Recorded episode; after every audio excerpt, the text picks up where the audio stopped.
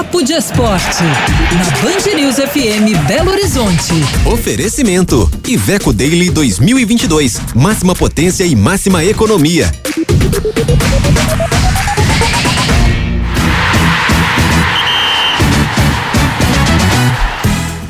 5 horas e 54 minutos, Duda Ramos.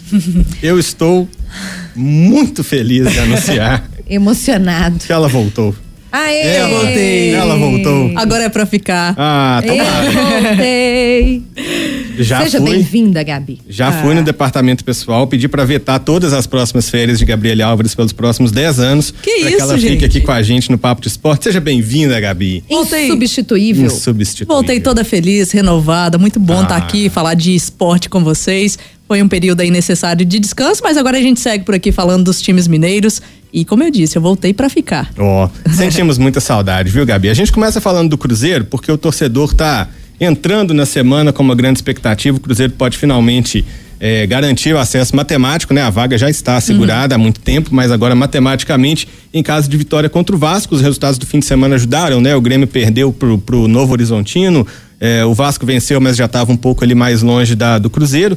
E aí, devido a esse confronto direto entre Vasco e Londrina na próxima rodada, o Cruzeiro, em caso de vitória, garante o acesso merecido, né, Gabi? Exatamente, né? O Cruzeiro fez a sua parte no fim de semana, mesmo com um time alternativo ali, algumas mudanças, né, do Pesolano, conseguiu a vitória e agora vive então essa expectativa de garantir matematicamente esse acesso após três anos para a elite aí do futebol brasileiro. A gente tem uma expectativa de casa cheia, né? Mais de 50 mil ingressos vendidos para essa partida no Mineirão, com a presença do Ronaldo Fenômeno. E é isso, né? Um momento de redenção aí da torcida do Cruzeiro, esperou tanto por isso, passou momentos muito complicados, essas crises que o Cruzeiro enfrentou dentro e fora de campo. E agora tem tudo então para garantir essa bonita festa. É uma partida, claro, difícil, a gente sabe que vai ser um jogo mais chatinho, mais complicado contra o Vasco, que é um adversário que tá ali na briga também por essa vaga para a Série A do ano que vem, então o Cruzeiro vai ter que mostrar esse bom desempenho.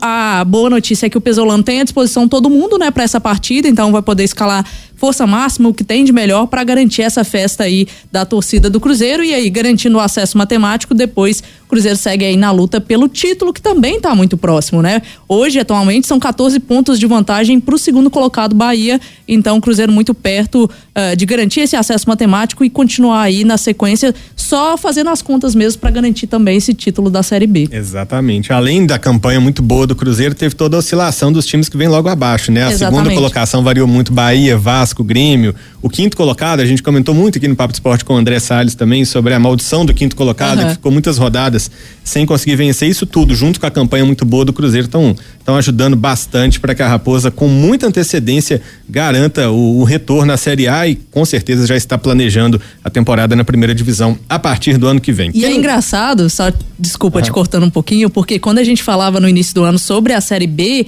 são muitos times fortes, né? São times de nível de Série A. Como você colocou aí no G4, tem Vasco, tem Bahia, tem Grêmio. Então, a expectativa é de que fosse realmente uma competição muito acirrada.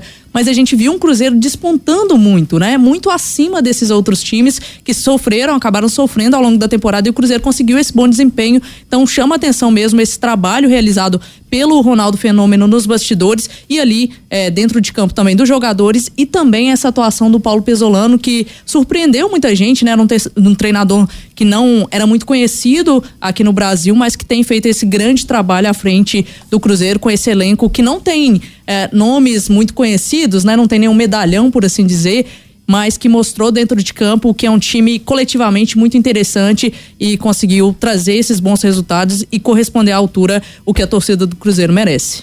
É, o Cruzeiro, inclusive, pode se, se permitir alguma oscilação, né? Sim. Por exemplo, no sábado contra o CRB não fez um grande primeiro tempo, quase saiu perdendo, mas o Anselmo Ramon escreveu mais uma página na história dele no Cruzeiro, né? Mandou o pênalti que, com todo respeito, deve estar orbitando até agora Sim. ali pelo, pelo espaço.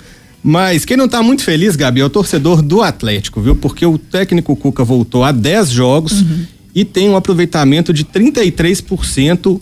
É um aproveitamento aí de time que integra o Z4 do Campeonato Brasileiro. Nesse fim de semana, o Galo perdeu pro Havaí por 1 a 0 gol do Guilherme Bissoli de pênalti. Situação do Galo tá muito boa não, hein, Gabi? Ficou estagnado ali na sétima colocação, mas agora o América tá chegando também. É, uma temporada muito abaixo daquela que era esperada pelo Atlético, tem um elenco muito forte, manteve grande parte dos jogadores daquela trajetória muito vitoriosa no ano passado, mas não conseguiu mostrar isso ao longo dessa temporada toda. Com o Antônio Mohamed, desempenhos muito ruins, depois foi demitido, trouxeram o Cuca. Existia uma grande expectativa em relação ao trabalho dele, principalmente no que se refere a Libertadores, à Copa do Brasil. O Galo acabou sendo eliminado de todas essas competições e no brasileiro tem sofrido bastante com os adversários, né? A gente pega, o Atlético tem resultados muito ruins contra times que estão ali brigando contra o rebaixamento, por exemplo, né? Se a gente pega aí as partidas do Atlético, um exemplo disso foi o que aconteceu no fim de semana, essa derrota para o Havaí. A gente tem é, uma rara exceção que até o próprio Cuca elogiou, que foi o Rubens, né? A gente já comentou sobre ele aqui,